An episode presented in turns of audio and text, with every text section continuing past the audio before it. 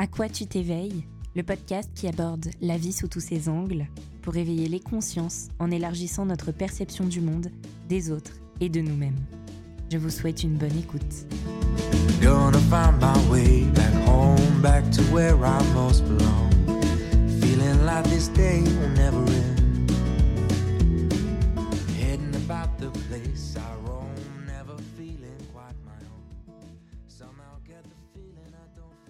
Chers auditeurs, bonjour.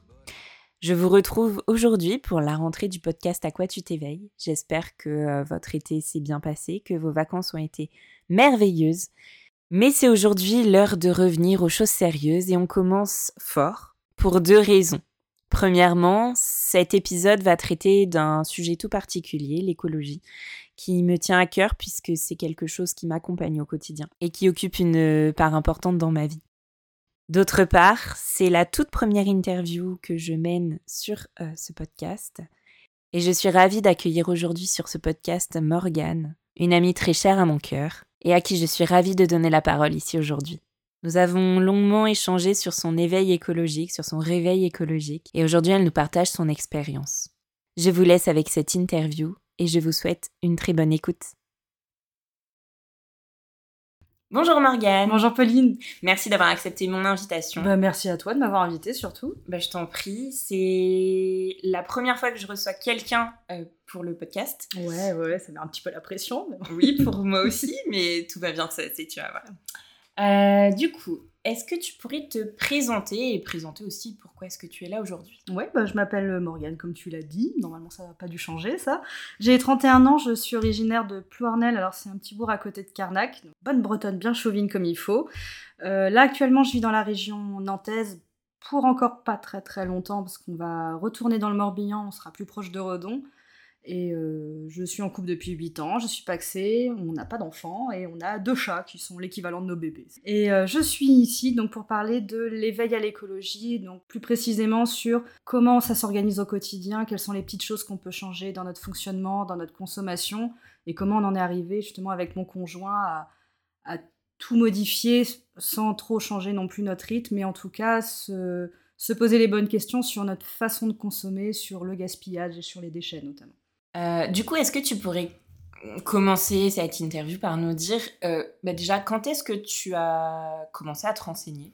Alors c'était, euh, je dirais, il y a à peu près 4 ans. Je pense qu'on n'est pas loin des 4 ans. Ouais, donc un peu avant Covid. Ouais, c'était avant le Covid. D'ailleurs, j'en parlerai justement, mais effectivement, fonctionner en zéro déchet quand, quand, vous êtes en pleine période de pandémie, c'est assez compliqué, mais on arrive à trouver des solutions. Et c'était il y a 4 ans, et c'est pas tellement en se renseignant. On, avait déjà une petite conscience écologique, on essayait de faire attention, mais on pouvait vraiment aller au-delà. Et c'est en revenant tout bêtement euh, un jour de course, euh, on s'est dit mais c'est plus possible d'avoir autant d'emballage dans la poubelle une fois qu'on a terminé les courses. Ça c'est un truc qui nous a révulsé on était à un point où non mais on remplissait quasiment une poubelle ou un sac euh, d'emballage, que ce soit carton ou plastique, en plus avec des trucs qui se recyclent, qui se recyclent pas. C'est arrivé rédhibitoire, ça nous a dégoûté de, de voir autant jeter pour finalement le peu de choses consommées. C'était l'aberration de trop, quoi. Ouais, ça a été le déclencheur, de se dire là, faut vraiment tout changer. Et euh, quelles ont été tes, premiers, euh, tes premières actions? Déjà, on a trouvé des livres. On était super contents. C'est vraiment savoir par quoi commencer. Et là où on a été contents, c'est qu'on a trouvé le livre de Bea Johnson qui s'appelle Zéro déchet, sans astuces pour alléger sa vie, qui donne des petits conseils sur euh, les choses dont on peut se débarrasser dans la maison, par quoi remplacer euh, tel produit. Vous faites un tour dans votre salle de bain, vous regardez le nombre de choses que vous utilisez qu'une seule fois, des cotons-tiges, des cotons démaquillants, il y a plein de petites choses. Vous allez autour de votre douche ou de votre baignoire, il y a je sais pas combien de flacons en plastique. Il y a plein de petites alternatives comme ça, et c'est extrêmement bien expliqué. Alors il y a entre guillemets différents niveaux de changement de consommation, mais déjà commencer par enlever euh, tout ce qui va être à usage unique et euh, ça a vraiment permis de donner plein de petits conseils et d'y aller pas à pas sur euh, comment changer et par quoi remplacer ce qu'on avait finalement. Ok, du coup, tu as commencé quoi? Par euh, virer les cotons démaquillants et faire des cotons, des cotons lavables, ce genre de choses? Coton lavable, j'avais réussi à en trouver en, en Biocop. Alors, je sais pas si on peut citer une enseigne, mais. On n'est pas sponsor, mais c'est ok. ok. bah, contrairement à ce qui se faisait pas même à ce moment-là. Pourtant, c'est pas si vieux, 4 ans, mais Intermarché, Super U, Leclerc, enfin d'autres, ce genre de, de grandes distributions ne faisaient pas de, de, coton lavable, réutilisable. Et c'est vrai qu'on en avait trouvé en Biocop à ce moment-là. Et je trouvais que c'était une excellente alternative. D'ailleurs, je les ai toujours. Ils sont encore en très très bon état. Par contre, faut pas hésiter à en avoir quelques-uns, peut-être une trentaine, avoir le temps de les laver, de les sécher. Après, ça peut être. On a été voir le site, euh, pour ceux que ça intéresse, euh, l'Amazona, qui est un petit peu connu, euh, qui permet d'acheter notamment des brosses à dents et vous changez que la petite partie brossette avec les poils. Ils les récupèrent les anciens, qui le refondent et réutilisent. Enfin, ils refondent tout ça. Et vous, vous achetez juste votre, votre petite brossette et vous gardez le manche, tout simplement. Ils font des petits auriculis à la place des, à la place des cotons-tiges. Ils ont plein d'alternatives comme ça. Les dentifrices, c'est pareil. C'est plus en tube plastique. Ça ressemble à des petites sucettes. D'accord. C'est excellent. On a commencé en tout cas par ce site-là. Ok.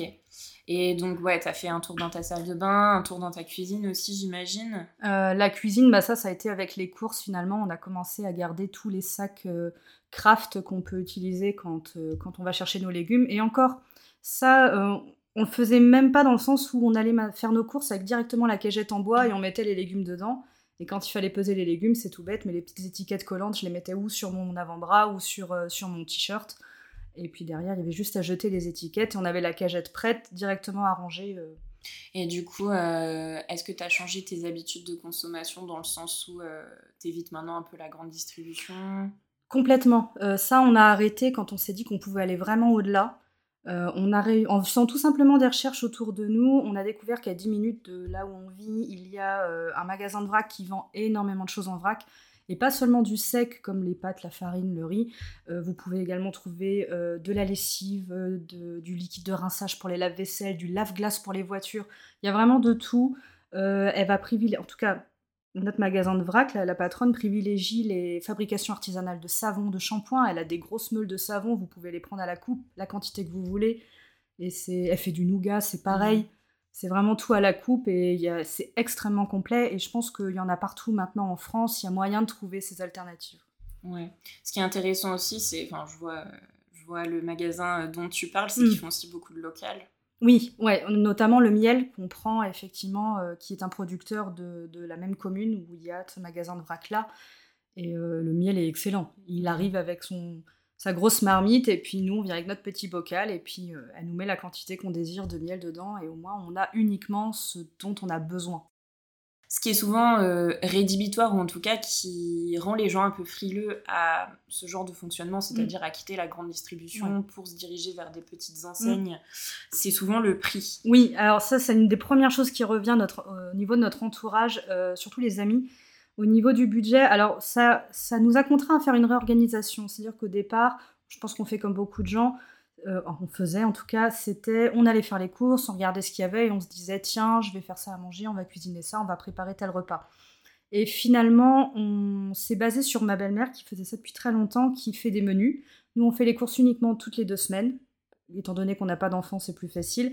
Et on fait les courses toutes les deux semaines avec nos menus. Une fois qu'on a nos menus, on a notre liste de courses qui est déjà établie et on achète uniquement les quantités nécessaires. Donc à partir du moment où vous avez les quantités nécessaires, il n'y a pas... Euh, il n'y a pas de surbudget, ça vraiment, ça permet de mmh. mieux contrôler ce qu'on achète et en plus vous gaspillez pas.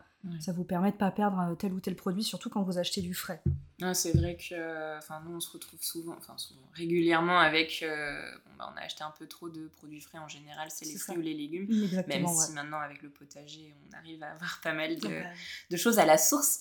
Mais euh, c'est vrai que, ben voilà, un filet de 4 citrons, ben t'as besoin que d'un citron exemple. Et puis il y a le filet en plus qui est inutile. Nous, c'est pareil. Toutes ces petites choses-là, mm. euh, même quand il y a un filet, ben, on va le prendre en vrac à côté. On fait très attention aussi à la provenance des légumes. Euh, petit exemple, je vois la grande distribution à côté de chez nous. Euh, on, c'est tout bête, on cherchait des oignons, on en a trouvé. Ah bah, j'ai failli les prendre, mais heureusement quand on regarde, ils venaient de Nouvelle-Zélande. Alors actuellement, entre la région nantaise et la Bretagne, ils vont pas me faire croire qu'on n'a pas de production d'oignons. Alors finalement, on n'en a pas acheté. On a préféré s'en passer plutôt que d'avoir un produit qui vient de l'autre bout de la planète alors qu'on en a vraiment une belle production déjà chez nous. Donc c'est vrai que parfois il vaut mieux bah, faire cette concession là-dessus plutôt que de prendre quelque chose qui vient de, de l'autre côté du globe et en termes d'empreinte carbone, on n'est vraiment pas bon. Et hum, lorsque tu as entamé cette démarche de mm. transition écologique, hein, parce que c'est une transition écologique à échelle, euh, à échelle individuelle, mm. est-ce que euh, ton conjoint et toi, vous avez envisagé de vous faire accompagner?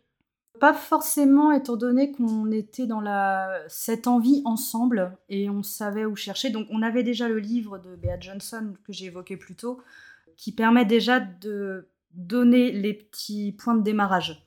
Et après, on a trouvé un autre livre qui est vraiment excellent. Euh, pour le coup, nous, ça a été une vraie claque. C'est celui de Flore Berlingent, Flore Berlingent, qui s'appelle Recyclage, le grand enfumage, comment l'économie circulaire est devenue l'alibi du jetable. Et ça parle vraiment de cette espèce de lavage de conscience des gens, de vous recyclez, vous mettez dans votre bac jaune, maintenant ils ont rendu ça obligatoire, enfin, je parle des pouvoirs publics. Dans la pratique, finalement, vous vous rendez compte que tout ce que vous jetez en carton et en plastique, vous prenez la quantité nationale, il n'y a que 15% qui part réellement au réusage, euh, au recyclage et qui va être réutilisé euh, dans d'autres emballages plus tard. 15% c'est rien, le reste part à l'incinération ou à l'enfouissement. Et c'est là qu'on s'est dit que finalement recycler, c'est, en tout cas comme on l'entend tous les jours et comme on le fait tous les jours, oui, le, livre le lit très bien, c'est un enfumage. C'est vraiment juste pour donner bonne conscience aux gens. C'est bon, vous avez fait votre part d'écologie, vous mettez ça dans le bac jaune et puis ça s'arrête là. Alors que finalement, il y a plein de choses dont on peut se passer, et en sachant que si peu est recyclé, bah, autant pas en produire directement, autant pas faire de déchets. Mm. Et ça, ça a été les deux livres. Euh, ensuite, bah, on a fait nos recherches un peu à droite à gauche. On avait déjà donc euh, des amis qui étaient adeptes de l'écologie, donc en même temps on se donne des conseils, on demande un peu autour de nous. Et puis UFC euh, que choisir, c'est tout bête, hein, c'est très connu, mais ils font de très bonnes enquêtes sur les consommations. il y en a un en particulier qui était excellent qui est sur euh, la contre-attaque des grands groupes et du marketing pour absolument faire consommer les gens. Et euh, je prends notamment euh, un exemple, ça me l'a fait penser en voyant une pub passer à la télé. Une marque de lessive en dosette conseillait de laver à froid et que grâce à leur nouvelle formule, on peut laver à froid, ça décrasse tout aussi bien, ça enlève toutes vos taches tenaces sur vos linges. Et, et comme ça, vous économisez tant d'énergie ou tant d'électricité parce que vous ne faites pas chauffer l'eau de votre machine à laver. Et j'ai trouvé ça assez aberrant dans le sens où cette marque a fait des dosettes individuelles dans un microplastique dissoluble qui va aller se mettre dans l'eau, qui après se jettera dans les océans. Et en plus, ces petites dosettes sont rangées dans une barquette en plastique plus dur. Donc, je me suis dit, on est dans le greenwashing total. Donc voilà, c'est pour ça que UFC que choisir m'a fait penser à ça et m'a rappelé ça, c'est qu'ils sont très bien, ils font de très bonnes enquêtes sur attention à la façon dont les pubs essaient de vous vendre certaines choses en mode c'est vertueux. Il y a énormément de greenwashing qui se case partout. Alors je sais que toi t'es pas très présente sur les réseaux sociaux et notamment sur Instagram, mais il y a pas mal de comptes super intéressants que je suis et notamment récemment j'ai découvert le compte White, White Media je crois, White pour Women in Transition écologique et qui sont Enfin, elles sont deux à animer ce compte Instagram. D'accord. Et elles donnent plein d'astuces pour justement tendre vers le zéro déchet, ou en tout cas réduire ta consommation, réduire mmh. tes déchets à la maison, avec des astuces toutes simples. Et ce qui est super agréable, c'est qu'elles partagent à la fois leur euh, succès, mais aussi leur Les échecs, ah, mais il y en a, il y en aura forcément des échecs. Il y a un moment ou un autre, bah, on peut pas être parfait partout et ça nous arrive encore d'acheter quelque chose avec de l'emballage. Ah, souvent, on, est, on se sent coupable après. Une fois qu'on est vraiment dedans, si on doit acheter un truc qui est inutile ou qui a trop de plastique, on se sent coupable derrière. Donc il y a forcément des foirages. De toute façon, personne n'est parfait. Mais euh, c'est comme ça aussi qu'on apprend et qu'on trouve des alternatives. Et euh, ce qui est intéressant aussi, c'est de rappeler que les erreurs, elles sont normales, elles sont humaines et elles aident à, avancer. Mm. Euh, je sais que quand on a commencé euh, à s'intéresser au zéro déchet à la maison, mm. il y a des choses qu'on n'a pas bien fait non plus. Mm. Et finalement, bon, on les a fait quelques fois et après on s'est rendu compte que finalement c'était pas si bien que ça et puis on a encore changé.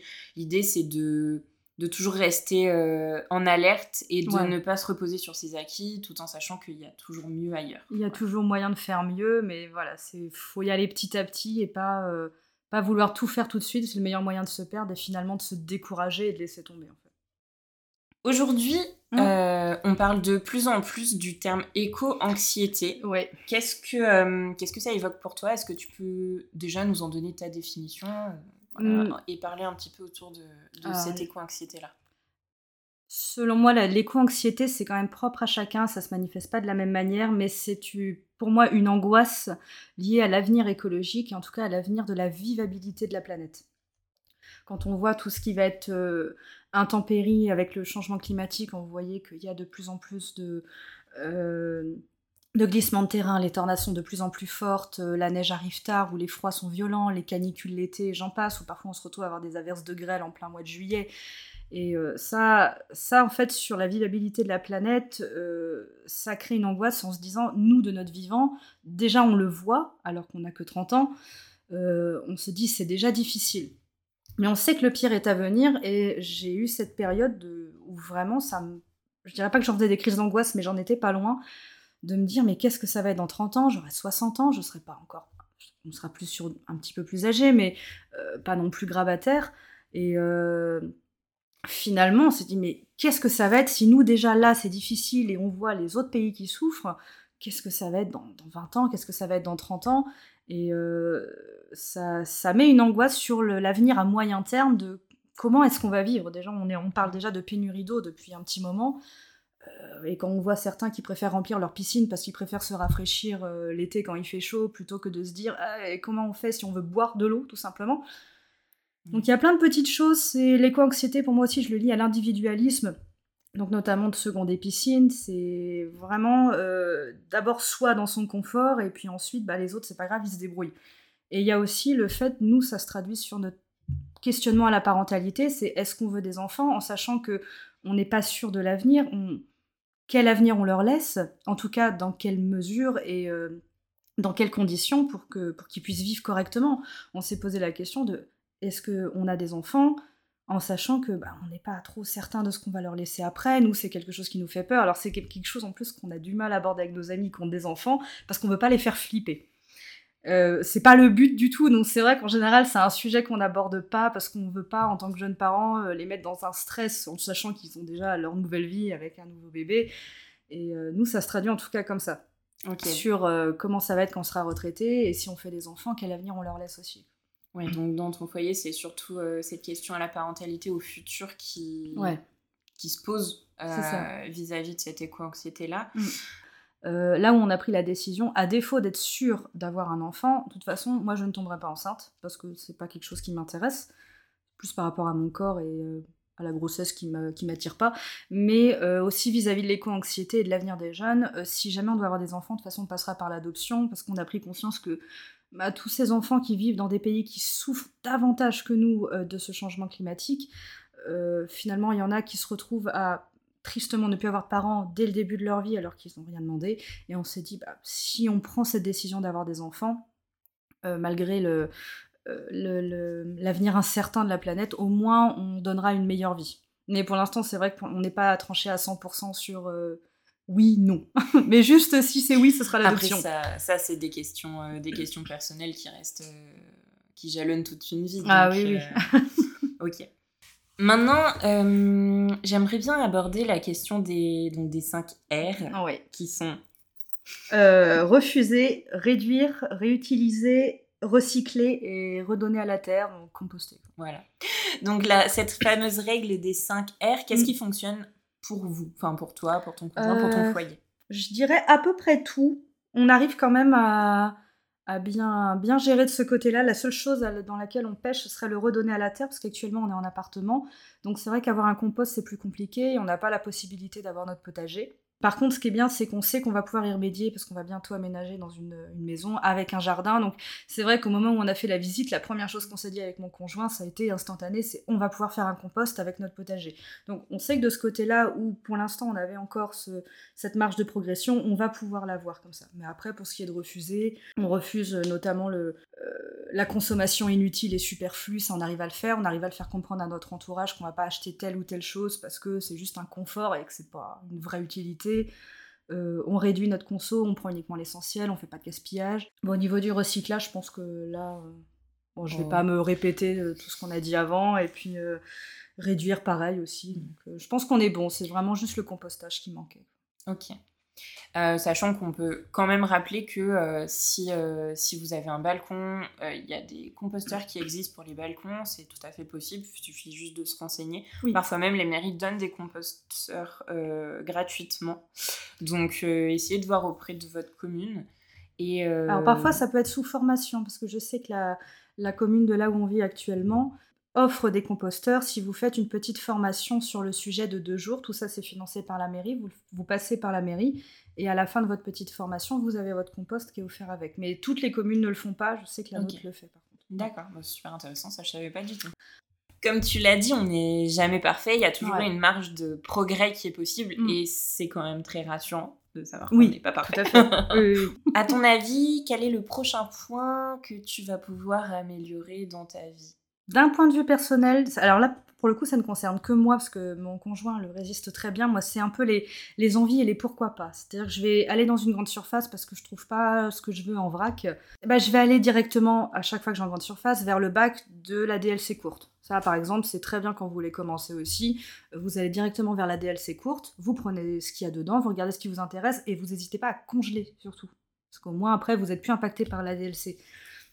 Et finalement, quand je vais au-dessus de ce bac, bah, il y a plein de petites choses. Je me dis, ah oui, ça c'est pas mal. Euh, ah ouais, ça c'est bien. Oh bah tiens, j'avais pas forcément ça sur la liste de courses, mais je vais le prendre. Et finalement, bah, j'arrive ici et je fais, ouais, mais bon, ça m'a fait plaisir sur le moment parce que ça me donnait envie, mais c'est encore de l'emballage parce que c'est quelque chose qui n'était pas nécessaire. J'ai pris plus par envie ou par euh, pourquoi pas.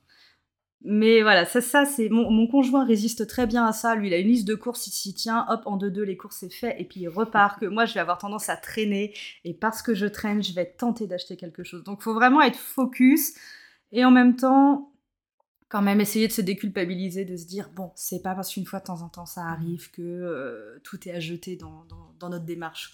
Oui, c'est ça. Et puis, il faut pas oublier de se faire plaisir aussi. Après, dans une autre mesure, ça c'est dans les petites choses, euh, ce qu'on peut améliorer, c'est que le jour où on aura notre maison, qu'on sera propriétaire, euh, on aimerait installer des toilettes sèches, chose qu'on ne peut pas faire en étant locataire. Alors on aurait une toilette sèche et une, on garderait le système d'eau, mais avec de l'eau de pluie récupérée, de façon à ne plus faire nos besoins euh, dans de l'eau potable.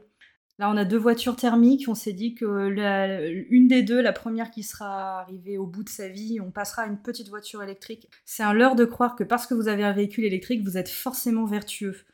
Euh, si vous prenez un SUV en électrique, il faut savoir que sa fabrication, l'extrait des minerais pour faire la batterie, finalement, vous allez retrouver avec un véhicule qui est aussi polluant, voire plus polluant que votre voiture thermique avant. Donc, si vous voulez un électrique petit modèle, les Zoé, les, les petites Toyota, ce genre de choses, c'est très bien.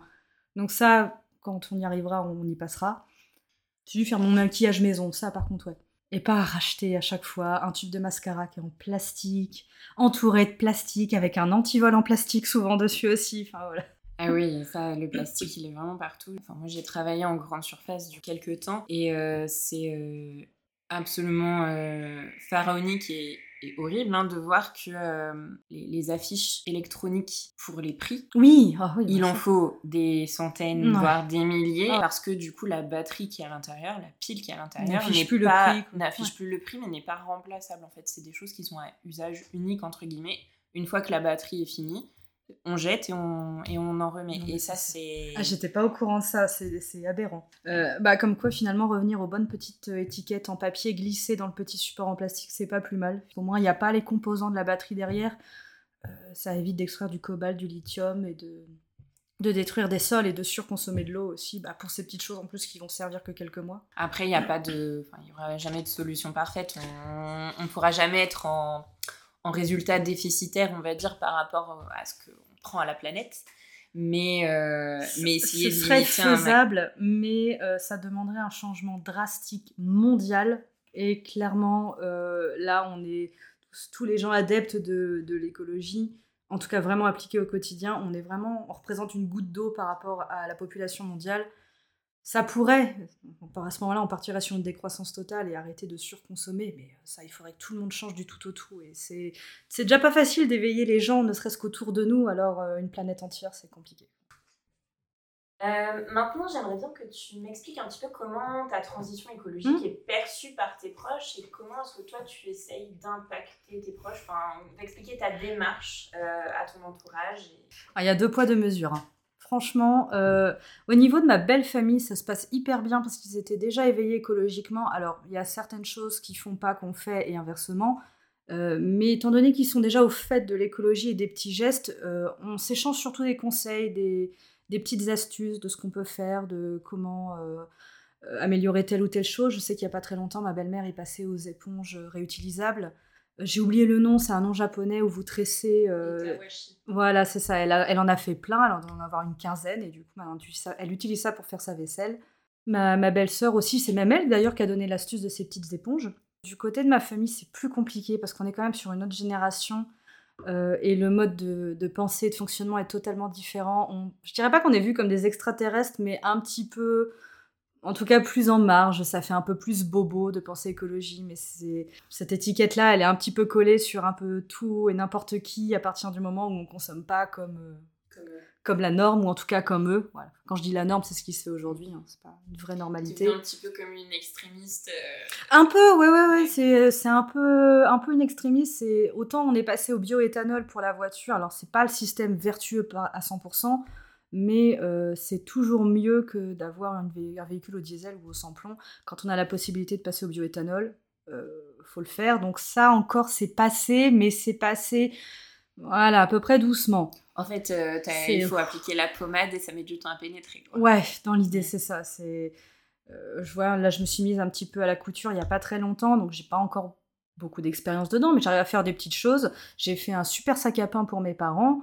Euh, bon, bah, il s'avère qu'ils vont pas avec chercher le pain, ils prennent le pain, ils prennent le sachet craft avec. Et puis finalement, ils, enlèvent le pain du paquet craft pour le mettre dans le sac à pain dans la maison. Ouais, ils n'ont pas complètement compris le principe, quoi. Alors en fait, ma mère, oui, mais c'est qu'ils n'ont pas forcément l'habitude, ils n'ont pas ce réflexe de se dire on va chercher du pain, on prend le sac avec nous. C'est vraiment. Euh, faut bousculer un peu ses habitudes, faut en installer de nouvelles, faut en défaire d'autres. Et ne serait-ce que pour ce pain, ils n'ont pas encore le réflexe de prendre le sac et de se dire on va mettre les baguettes directement dedans. Je sais pas si ça aboutira, mais toujours mm. est-il que voilà, je sais que ça fait rire euh, certains de ma famille euh, sur les choses qu'on fait ou qu'on ne fait pas justement par, euh, par éveil écologique. On les laisse faire, nous on fait notre, on fait notre fonctionnement, ils font le leur. T'essayes d'expliquer on essaie d'expliquer, mais même en expliquant, quand ça veut pas rentrer, voilà, vous voyez, chez certaines personnes et qui restent butées, c'est difficile de faire entrer. Hein. Puis c'est pas à coup de marteau que, tu vas réussir à, le faire rentrer. Hein. C'est clair. Mais juste en semant des petits cailloux comme ça ou des petites graines, euh, t'espères qu'il euh, y en a au moins une sur le lot qui va, il y en a une qui a germé. Il y en a une qui a germé, c'est euh, les, éponges que, que j'ai fait avec des restes de tissu. Et ça, par contre, je sais que c'est utilisé, ils s'en servent. Après, pour ce qui est de comment c'est aperçu au niveau de nos amis, honnêtement, très très bien. Mhm. On a déjà des amis, bah, toi et puis ton, ton mari, euh, bah, on sait déjà que vous êtes dedans. On a d'autres amis qui nous ont félicités ou qui ont bien accueilli la nouvelle. Ils savent très bien que si jamais ils nous font, euh, je sais pas, des cadeaux quand on les invite, euh, il n'y a pas d'emballage, il n'y a pas de superflu parce qu'on ne veut pas jeter ça chez nous, ou alors on leur dit bah vous le récupérez, vous ramenez ça à la maison. Quand on leur fait des cadeaux, c'est pareil, ils savent très bien que moi j'ai fait des petits sacs en tissu réutilisables qu'on utilise à Noël ou pour les anniversaires. Étant donné qu'on est de la même génération, qui sont dans les mêmes problématiques que nous, c'est plus facile de, leur expliquer ces petits changements-là. D'accord. Mm. Donc si je comprends bien, cette scission, elle est davantage euh, générationnelle que sociale il n'y avait pas cet éveil, surtout que tu prends la génération de nos parents et pire nos grands-parents, on parlait absolument pas d'écologie à ce moment-là, on savait pas ce que c'était. De, de, croissance. On parlait de croissance, on parlait de consommation, on parlait de faciliter la vie des ménages. Alors ça, vous regardez, tu regardes les spots de pub, il y avait énormément de choses pour faciliter la vie de la ménagère, donc ça a favorisé la consommation de plein d'objets ou de plein d'ustensiles qui finalement n'étaient pas si utile que ça, ou pour le coup on pouvait très bien s'en passer ou remplacer par autre chose. Mais non, non, fallait euh, faciliter la vie au quotidien, la vie à la maison. On y revient finalement en arrière. Là, je... Pour revenir sur l'exemple du sac à pain, vous prenez la génération de nos grands-parents, euh, quand ils allaient chercher leur pain, euh, ils avaient absolument pas de sac avec. Ils prenaient leur baguette, ils prenaient leur miche de pain et ça s'arrêtait là. Et est arrivée la génération de nos parents qui était plus germaphobe, et là, ça a été euh, faut tout hygiéniser, faut tout nettoyer, faut que ça soit propre, on met des emballages partout, euh, on stérilise tout. Et finalement, retirer ces emballages en gardant quand même une hygiène par le lavage des mains, par éviter de se cracher dessus, évidemment, surtout en période de, Covid. Bah, finalement, enlever tout, tout, ce qui est emballage, bah, c'est plus long que ça a été instauré, finalement. Et c'est intéressant ce que tu dis, du coup. Et quel est l'impact de cet éveil écologique dans ton travail ah bah, dans le travail, tu vois, je vais revenir encore sur mon exemple de sac à pain. J'ai travaillé pendant longtemps, euh, ça a commencé par mes études, mais en boulangerie, donc j'étais vendeuse en boulangerie, donc ça, ça commençait quand je voyais la quantité de sacs craft qu'on met pour les baguettes, euh, pour les viennoiseries, les boîtes pour les gâteaux, et à chaque fois, c'est à usage unique. tout le temps, tout le temps, tout le temps. Et au bout d'un moment, je me suis dit, mais je veux pas l'imposer à la clientèle, surtout que je suis pas patronne. Donc, il faut quand même que je trouve quelque chose parce que avec ce que nous on essaie d'instaurer avec mon conjoint au quotidien, c'est pas compatible avec ma façon de travailler et parce qu'il est imposé par mes patrons. Et euh, c'était c'était arrivé un moment où je demandais plus aux gens finalement, euh, sans vouloir imposer vraiment, mais je mettais plus de sachet, je mettais plus l'emballage de la baguette et euh, je le mettais que quand les gens demandaient. Et souvent, euh, les gens se sentent obligés de justifier pourquoi ils veulent un emballage. Ça a créé en fait une espèce de gêne de la part des gens. Donc j'ai été obligée de temporiser de ce côté-là euh, pour leur dire non, non, mais euh, vous inquiétez pas. Je suis pas là pour juger, c'est oui, c'est non, c'est binaire, vous me dites vous voulez un sac, pas de sac, il a pas de souci, en essayant de, voilà, de déconner un petit peu avec les clients pour pas les faire dramatiser ou culpabiliser. Je suis pas là pour, pour, euh, pour leur, leur mettre l'eau propre, pour leur jeter la pierre parce qu'ils ont pris un sac. Mais finalement, le fait de d'imposer doucement de plus mettre d'emballage, ben finalement les gens ont vachement investi dans, dans des sacs à pain en tissu, ça que je trouvais très bien, pas de plastique. Et pareil, ils venaient avec leur sac en tissu pour les viennoiseries. Certains ont même ramené les boîtes de gâteaux pour les remplir. Et voilà, en, en, commençant par ça, ça vient progressivement et je suis, voilà, je suis assez contente. Mais y a, ça reste quand même une profession, de manière générale dans l'alimentaire, où c'est très difficile de lier éveil écologique avec, euh, avec la consommation de manière générale. Et là, je vais mettre ce pourquoi j'ai fait des études 100% à la traduction. Et là, pour moi, ça devient par contre difficile de mesurer mon impact écologique sur la pratique de mon métier. Je suis sur l'ordinateur euh, toute la journée, je travaille avec des clients qui sont à l'étranger, donc tout passe par Internet pour moi. Donc je sais que euh, Internet, via tout ce qui est satellitaire, c'est pas vertueux non plus. Mais je, voilà, j'essaie de trouver autre chose. Par exemple, on a changé notre fournisseur d'électricité. Ça s'appelle, si je peux le citer, ils sont très bien. Ça s'appelle Octopus Energy. Sur le site de Greenpeace, ils ont fait un listing des meilleurs fournisseurs d'électricité en fonction d'où ils investissent leur argent, où est-ce qu'ils vont chercher leur électricité et à qui. Et euh, c'est là-dessus qu'on a trouvé le nôtre. Alors avant, ça s'appelait Plume. Peut-être que vous ne trouverez pas Octopus, mais avant, c'était Plume. Et vous avez Équateur, vous en avez plein qui sont très bien euh, proposés par euh, Greenpeace. Et c'est là-dessus qu'on s'est basé. Et je me dis que, bah, au moins, quitte à travailler toute la journée sur ordinateur, ça va nécessiter de l'électricité. Bon, je compense peut-être un petit peu aussi par mes gestes au quotidien. C'est un peu une balance, quoi. Oui, c'est toujours, c'est totalement ça, c'est une balance des petits pas. Euh, mm. Chacun fait à son échelle ce qu'il peut, ce qu'il veut. C'est ça. Et on essaye de, de, faire bouger les consciences. On va dire que c'est une forme de déculpabilisation aussi. C'est voilà, l'effort que je fais à cet endroit-là. Je sais que de l'autre côté, je suis pas vertueuse. Euh, mais voilà, faut pas jeter la pierre en se disant ça pourrait être parfait, c'est pas vrai, on peut pas être parfait. Donc au moins de se dire que si on, ça on le fait mal, on peut se consoler en se disant que ça on le fait bien. Quel conseil donnerais-tu aux gens qui souhaitent se lancer dans une transition écologique, dans un qui souhaitent s'éveiller à l'écologie, mm. sans les dégoûter euh, Par où commencer? Qu'est-ce que tu leur conseillerais? Euh, Y aller petit à petit. Regardez déjà, euh, comme nous on a fait au départ, je dirais que c'était pas trop mal. Après, nous, on a fait un changement qui a été assez radical, donc je le conseille pas aux gens en fait. On a vraiment changé du tout au tout très rapidement. Mais y aller surtout petit à petit. Euh, vous allez, comme je disais au début, dans votre salle de bain, vous regardez par quoi vous remplacez les choses. Mmh. Tu fais un état des lieux de, c'est ça, de ton mode de consommation actuel, de ce que tu as à la maison. Et... Puis si vous n'êtes pas euh, prêt encore à aller euh, dans les magasins de vrac, parce que c'est vrai que c'est un fonctionnement un peu différent, nous on a mis les pieds là-dedans au départ en se disant bon, comment on fait? On n'était pas trop perdu parce qu'on faisait déjà un petit peu de vrac dans les grandes surfaces avant de les abandonner, donc c'est un système qu'on comprenait déjà bien. Mais avant d'aller déjà dans les parties vrac, vous avez encore des grandes surfaces si vous voulez continuer à faire votre course dedans. Ou certaines choses comme des savons, des shampoings, vous pouvez trouver des formes solides. Plein de petites choses comme ça. Déjà, vous évitez le flacon euh, de shampoing euh, qui dure pas longtemps. Composé à 90% d'eau. Euh, ouais, c'est ça. des petites choses toutes bêtes, vraiment du quotidien, pour vraiment commencer à mettre un pied dedans, vous pouvez arrêter les bouteilles en plastique. Vous achetez une carafe en verre, vous mettez des petites billes d'argile dedans, vous verrez votre poubelle de carton et de plastique qui va drastiquement diminuer à partir du moment où vous avez plus ces bouteilles en plastique, vous prenez les carafes en verre. Il y a, y a les, la marque à filtre des carafes. Euh, oh, je sais pas, je, suis en train de citer plein de marques là dans, le podcast. Voilà, Brita. Et oui, il y a les carafes Brita. On a fait ça pendant un moment et on s'est dit que ouais, mais ça reste encore une carafe en plastique. Euh, le filtre, on en achète, même si ça nous dure longtemps, bah, c'est jeté. On ne sait pas comment le recycler. Ça se recycle pas, même, je crois. Donc vraiment, allez-y petit à petit. Les petites choses du quotidien que vous pouvez changer facilement. Et dès que vous êtes prêt, essayez de passer à l'étape d'après. Donc par exemple, euh, consommer moins de viande. Mhm. Après, nous, on n'a pas arrêté d'en consommer, mais on en consomme beaucoup moins. Euh, sachez où vous l'achetez. Bah, là, par contre, c'est vrai qu'on conseille d'éviter les grandes surfaces. Mais je sais que selon les endroits, ça peut être difficile de trouver un producteur qui peut le vendre en direct ou par une coopérative. Il n'y en a pas partout, c'est compliqué. Mm. Euh, mais dans la mesure du possible, ouais, consommer moins de viande pour ceux qui le veulent. Nous, on a, on a arrêté la viande il y a un an maintenant. Mm. Euh, on consomme encore un tout petit peu de poisson. Mm. Mais, euh, mais on l'achète uniquement dans des halles, puis on est près de la Bretagne. Donc, et euh, non, non, c'est vrai qu'au niveau budget, le fait de ne plus consommer de mmh. viande, c'est important. Hein. Contrairement à ce que beaucoup de gens nous, ont dit, c'est pas parce qu'on n'aime pas la viande. Hein. Le, goût de la viande nous manque, hein, oui, bah, clairement. je, comprends bien. Mais euh, quand on voit euh, bah, notre empreinte écologique qui diminue oui. d'autant juste avec ce petit effort-là, finalement, c'est pas grand-chose. Puis on n'est pas obligé d'arrêter totalement. C'est ça. Diminuer. pensez même pour ceux qui veulent encore plus faire des économies, vous faites des repas avec des restes ou du batch cooking. Je sais que tu en fais.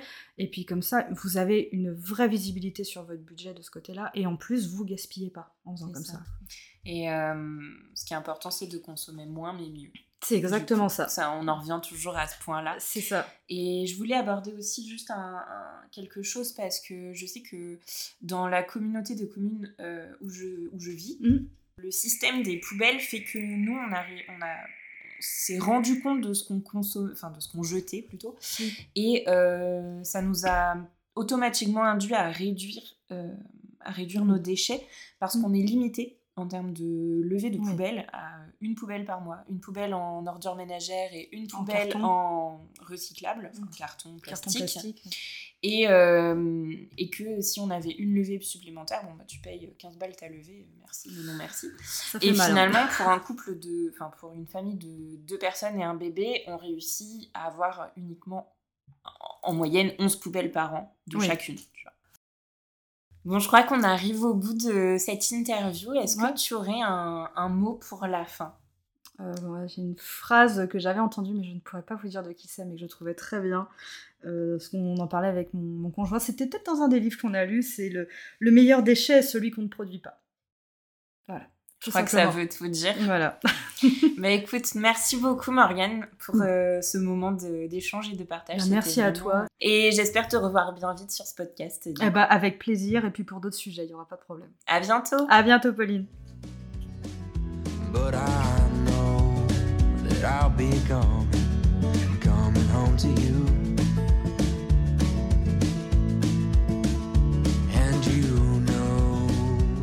be driving.